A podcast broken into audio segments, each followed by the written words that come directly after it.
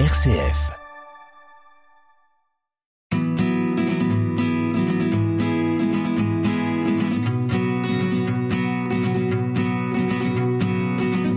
C'est une des plus anciennes organisations caritatives au monde. Elle a pour euh, euh, fondement l'aide aux plus fragiles partout dans le monde et c'est l'ordre de Malte.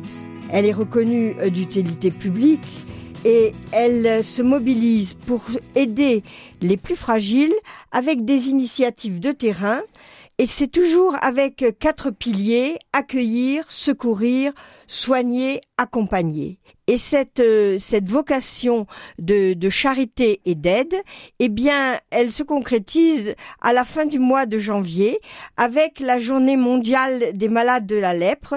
C'est la 70e journée. Donc, vous voyez, cette tradition continue encore et toujours. Et pour nous parler du problème de la lèpre, de la manière dont l'Ordre de Malte aide ceux qui en sont victimes, nous recevons aujourd'hui Philippe Allard, qui est délégué de l'Ordre de Malte pour le département de la Marne.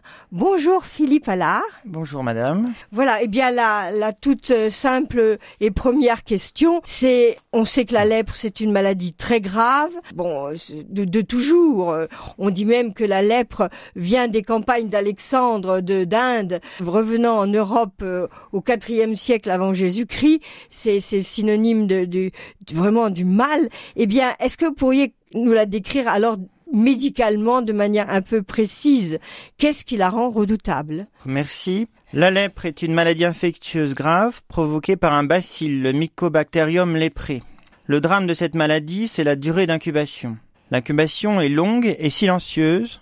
Elle dure en moyenne 5 ans, mais parfois elle peut durer 20 ans. En l'absence de traitement, elle provoque des lésions cutanées qui peuvent évoluer vers un handicap irréversible. Elle se transmet par les voies respiratoires, elle n'est ni héréditaire ni vraiment contagieuse dans le sens où il faut un contact durable et répété avec une personne lépreuse non traitée. Elle touche principalement la peau, les yeux, les nerfs des mains et des pieds. Ce sont des taches blanches qui apparaissent sur la peau et qui deviennent alors insensibles à l'endroit de cette tache.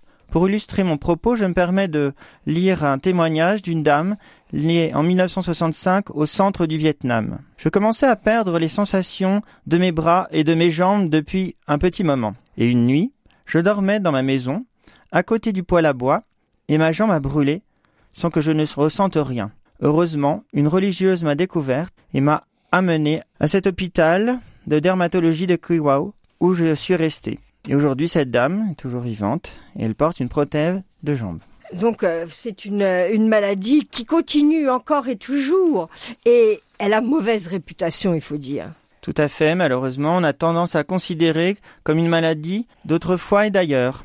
La lèpre est synonyme de fléau dans de nombreux pays. Non seulement les personnes atteintes de la lèpre souffrent physiquement, mais aussi stigmatisées par la société, par leur entourage, direct ou indirect, et souffre bien souvent d'exclusion. On trouve des allusions à la lèpre déjà dans l'Ancien Testament, le Lévitique, les rois, les nombres et dans le livre de Job. C'était le signe de la punition infligée par Dieu à un pécheur.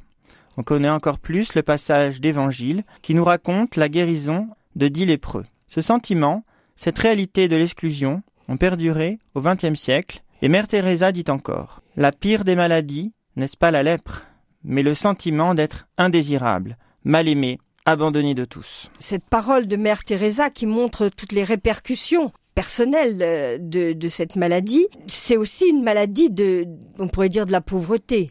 Quelles sont les populations qui sont les plus touchées à travers le monde? Alors, les populations, elles touchent malheureusement sans distinction. Déjà les hommes, les femmes, les enfants. La lèpre, comme vous l'avez dit, est une maladie de la pauvreté et de l'exclusion. En effet, 120 pays sont encore touchés par la lettre dans des régions tropicales, dans des zones chaudes et humides.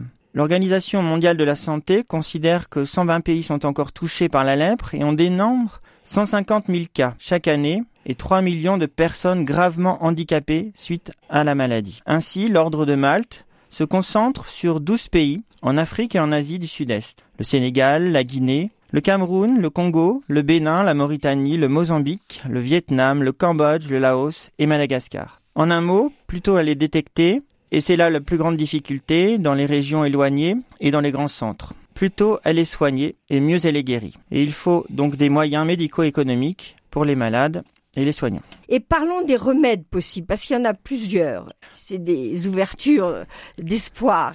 Tout à fait. Heureusement, dans les années 70, on a mis au moins un traitement les scientifiques de l'époque, de polychimiothérapie. Cette polychimiothérapie a été validée en 1981 par l'OMS, recommandée. Donc c'est une combinaison de trois antibiotiques, le dapsone, rifampicine et la clofazimine.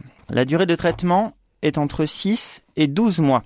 Donc on, on peut dire qu'on ne sait pas guérir véritablement la lèpre, mais il y a des traitements qui permettent d'éviter les complications. Ouais, je peux évoquer éventuellement le champ d'action de, de l'ordre de Oui. comme ça vous toucherez du doigt un petit peu ce qui est proposé.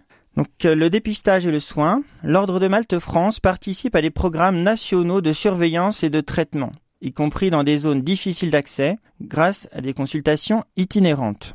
Des traitements chirurgicaux des séquelles. Dans un cas sur trois, les nerfs du patient sont touchés, comme la dame évoquée tout à l'heure. Une intervention chirurgicale devient nécessaire pour rendre au patient l'usage de ses membres. Ensuite, nous assurons également la réhabilitation et la réinsertion. Une fois traités, les lépreux peuvent garder des séquelles de leur maladie. Les patients doivent donc réapprendre les gestes du quotidien, facilités dans certains cas par des prothèses et appareils adaptés réalisés sur place et sur mesure. Ils sont également accompagnés par leur réinsertion socio-économique. Cette trace qui leur reste très profondément dans le corps, il faut, il faut travailler auprès d'eux pour qu'ils retrouvent le, le goût de vivre, qu'ils se rentrent à nouveau dans la société, qu'ils trouvent du, du travail, qu'ils rentrent dans leur, euh, leur famille euh, avec toute la considération à laquelle ils ont droit.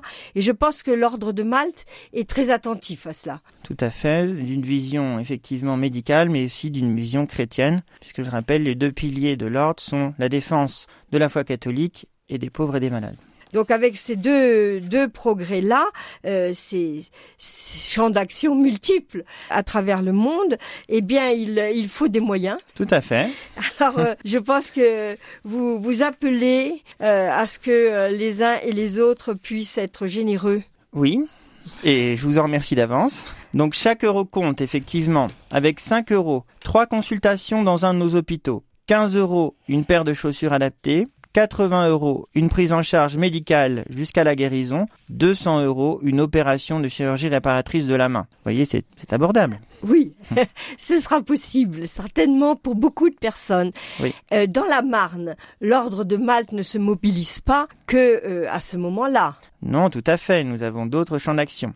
Alors, je rappelle également que, pour, euh, par rapport aux quêtes, nous pouvons effectivement donner à la sortie des églises, mais nous pouvons aussi donner en ligne sur l'espace sécurisé du site de l'Ordre de Malte France. Mais aussi, si vous êtes chez vous et que vous ne pouvez pas sortir, vous pouvez aussi faire un chèque et l'adresser à Ordre de Malte France, service relations donateurs, 42 rue des Volontaires, à Paris dans le 15e arrondissement. Oui, j'allais oublier cette précision importante. Alors, je vous repose ma question. que se fait-il dans la Marne euh, comme activité de l'ordre de Malte?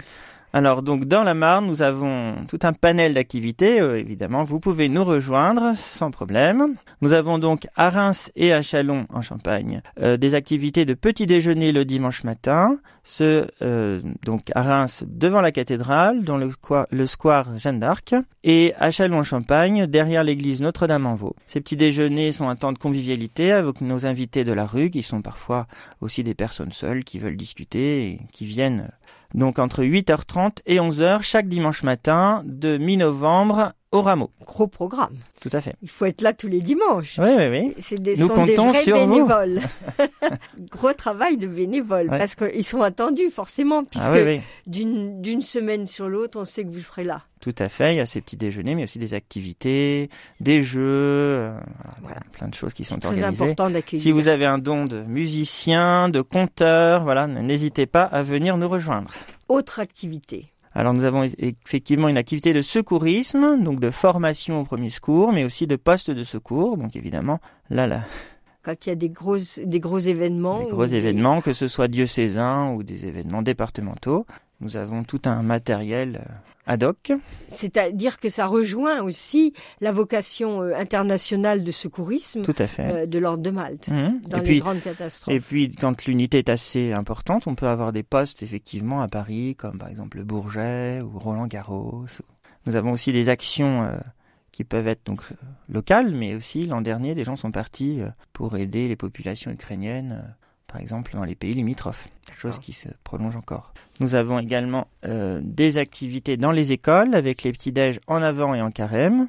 Des bénévoles viennent présenter l'ordre de Malte et sollicitent les enfants, leur apprenant ainsi ben, la générosité et Ils collectent leurs Oui. petits sous. voilà. Mais aussi des denrées alimentaires qui nous permettent de faire fonctionner les tentes. D'accord. Voilà. Parce que pour faire fonctionner les tentes, ce sont des dons et aussi euh, le recours. C'est la banque alimentaire, À la banque et- alimentaire. Et, et souvent des dons également, des particuliers ou des boulangeries. Voilà. Bien. Nous avons également à Reims des maraudes tous les vendredis soirs qui sont très conviviales, donc qui commencent euh, devant la gare de Reims et qui se terminent devant l'église Saint-Thomas. Donc là, tous les vendredis, toute l'année. Voilà. Alors vous voyez, euh, chers auditeurs, vous avez là euh, un éventail de toutes les activités euh, de, de caritatives, de secours, d'accompagnement que propose l'Ordre de Malte, que vous pouvez rejoindre.